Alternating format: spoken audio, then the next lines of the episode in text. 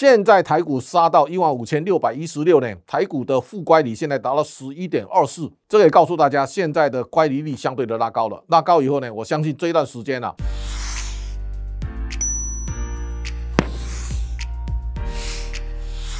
各位财讯的观众朋友，大家晚安，我是谢金河，欢迎再度收看老谢开讲。全世界呢，从一月到五月啊，其实金融市场大家都在讲升息的大事，利率呢现在从零到零点二五，那么现在有喊七码，有喊九码。又喊十一嘛，在这个关键时刻呢，那么大家可能要高度的去关注。在去年股市频频大涨，我们也不断的呼吁大家，叫做老人与狗。换句话说呢，股价的大涨，它跟连线的乖离过大。今年股票市场不断的往下杀，杀到这里来了之后呢，大家一定要回头去审视一下，所谓的负乖离现在到底情况有多严重。第一个呢，在升息的压力当中，现在大家无法预测到底会升级嘛？但是呢，股价一定会提前反应。那么到五月十七号为止，全球股票市场都出现一个大幅度的下滑，包括美国的纳斯达克，包括费城半导体，同时也包括深圳的 A 股，跌幅超过百分之二十。另外呢，我们也看到标普五百下跌大约啊在十五点七，道琼呢跌了十一点四，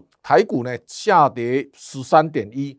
大致上来讲，算中上水平。我们可以稍微想象一下，在经过一月到五月的一个连续的下跌的过程当中，全世界的股市啊，蒸发大约十五兆六千亿美元。那么十五兆六千亿呢，有多大呢？在两千零八年的金融海啸，全球的股市呢，蒸发十八点三兆。各种资产其实都出现一个明显的跌势，那么大家可以看到，债券的债市已经蒸发掉十七兆，十七兆加十五兆六呢，大概三十二点六兆。这个可以告诉大家，全世界在今年以来，那么资产都大幅的缩水。那么在资产缩水当中呢，我们最近也可以看到稳定币里面的一个卢拉呢，一天呢大概跌了九十九趴。那么大家也可以看到，这个对市场带来非常巨大的影响。也特别跟大家来提醒，当虚拟货币出现一个大的跌势的时候呢，通常来讲也都代表一个市场可能将近一个重要转折点。大家看到这个是 Coinbase，它从四百二十九点五四呢，一口气呢杀到五十点一五。这个 Casey Wood 呢，他手上有很大的部位的 Coinbase，这一次。呢，其实也惨遭重重的杀戮，所以这个礼拜我们大家可以看到，包括比特币、包括以太币，其实都出现非常巨大的下滑。那一天当中啊，加密货币大概跌掉两千亿美元，这个也是在近期当中啊，受到大家高度关注的焦点。我们大家现在看到，比特币从最高点六八九九三，现在最惨掉到两万五千三百四十，这个都是一个非常巨大的跌幅。所以最近大家可以看到，你在看 CNBC 的时候呢，有非常多的。蝙蝠啊，都在讨论虚拟货币，这是 t e r o 币稳定币。那 t e r o 币的这个最后呢剩下非常小的个位数，所以这个也是提醒大家，今年以来呢，除了股票市场资产缩水以外呢，债市跌幅它的缩水力道啊，也超过了股票市场。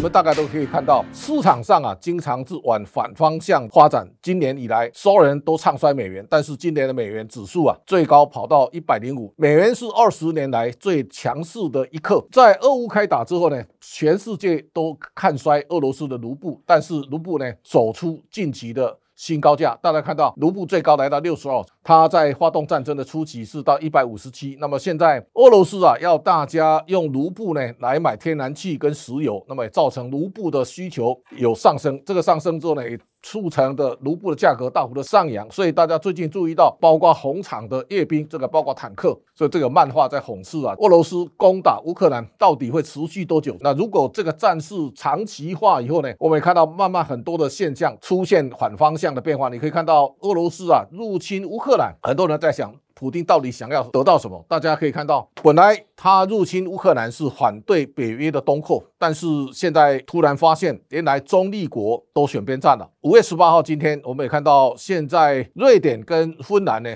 同时申请加入北约。普京攻打乌克兰，不但没有弱化北约的扩张，现在反而变成更加雄壮。而这当中啊，他也意外的整个把欧洲啊团结在里头。美国的现在的情报局的海恩斯呢特别提。到，他认为俄罗斯跟乌克兰的长期战争啊，可能会不断的扩延啊，扩延以后呢，台湾的情势啊也相对比较险恶。现在的目光也包括德国跟中国的关系。那么俄罗斯啊，现在打出了七伤拳，未来的中国呢，投资欧洲的时代也逐渐告一段落。这个是未来世界大变化的一个重要的棋局。我们大家可以看到，这个是北约的相关的组织，这一些国家在这一次俄乌战争之后呢，它产生更强大的向心力，而且呢，现在看起来，包括俄罗斯这一次去去攻打乌克兰，它也影响的跨国的现在的路线。我们看到原来的马克宏呢是有点骑墙，那么现在看起来他也要回到欧洲的中心点。那欧洲经过这一次的转变之后呢，整个北约的国家现在看起来更有凝聚力啊，这个也是普京现在不愿意见到的。另外一个要非常关注的焦点是中国的角色。这个月呢，我们看到中国几个重要的数据。第一个呢，我们看到中国的社会消费啊，今年前四个月呢衰退百分之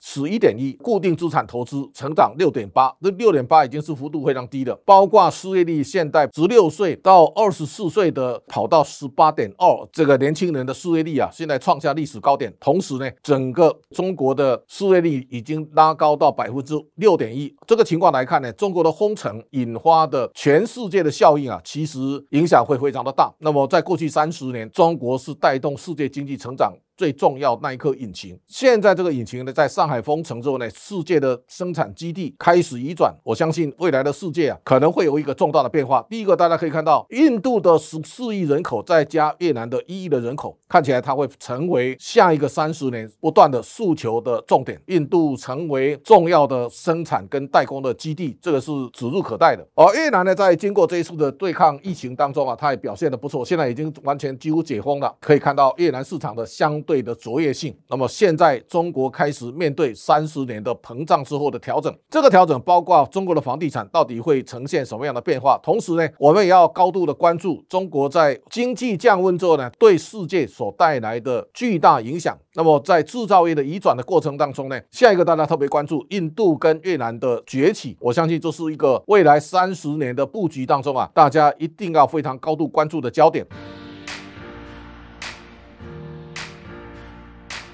而对于投资来看呢，现在我们看到在市场上啊，有一种声音，美国联准会呢，现在是用最大力量呢，要把通膨扑灭，要降温。在通膨没有降温之前呢，联准会的升息可能会不断的往上拉高。但是现在大家回头看，所有的最恐慌的情绪呢，大致上都已经慢慢呈现了。也就是说，今年从一月到五月，大家都在。忧心通膨，第二个呢，应应通膨当中啊，一定会升息啊。现在才升了一次两把，但是股票市场已经吓出一身冷汗了。我们可以看到，全世界股市在今年啊，跌幅啊都非常惨重。这个科斯托兰尼的老人与狗，现在刚好可以发挥效应了。在去年的年底到今年的一月的时候呢，全球股市大涨，正乖离是非常大的。大家可以看到，台股在一月五号，我们涨到一万八千六百一十八，那个时候呢，连线在一万七千零五点，正乖离是九点四八。现在台股杀到一万五千六百一十六呢，台股的负乖离现在达到十一点二四。这个也告诉大家，现在的乖离率相对的拉高了。拉高以后呢，我相信这一段时间啊，正好是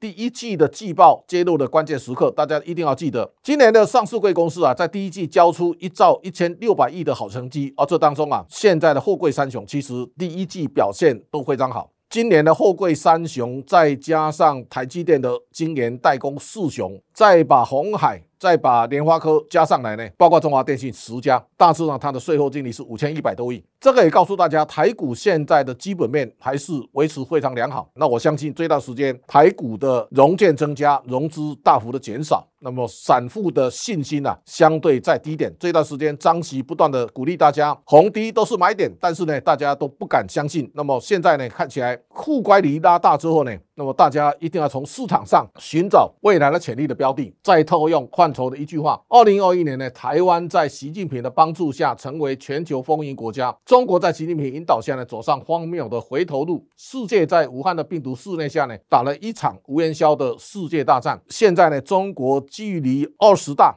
越来越近。从上海封城当中，我们隐约感受到中国高层的权力斗争呢，尤其李克强这一派呢，正在蓄势待发。中国到底未来会发生什么变化？那以后有时间再跟大家来分享。那台湾接下来我们要开始面对高通膨，然后俄乌战争的冲击，地缘政治改变的世界，然后经济向下反转的疑虑，这一些啊，都要在未来这段时间厘清。才能够看清未来，但是台湾的基本面仍然非常好，我们的出口仍然表现非常卓越，上市贵公司呢仍然有一张。很好的成绩单，这一次台股的回档也可能是一个大家挑选好的标的的最好的时机。要跟大家特别来声明，我这一辈子从来没有代客操作，也没有在奈的群组教人进出股票。那我想还是要郑重其事告诉大家，所有在奈的操作的行为，绝对都不是我本人。我再三呼吁，所有投资啊，一定要靠自己。我想再一次来澄清，谢谢大家的观赏。今天老谢开讲报告这边结束，感谢大。大家观赏。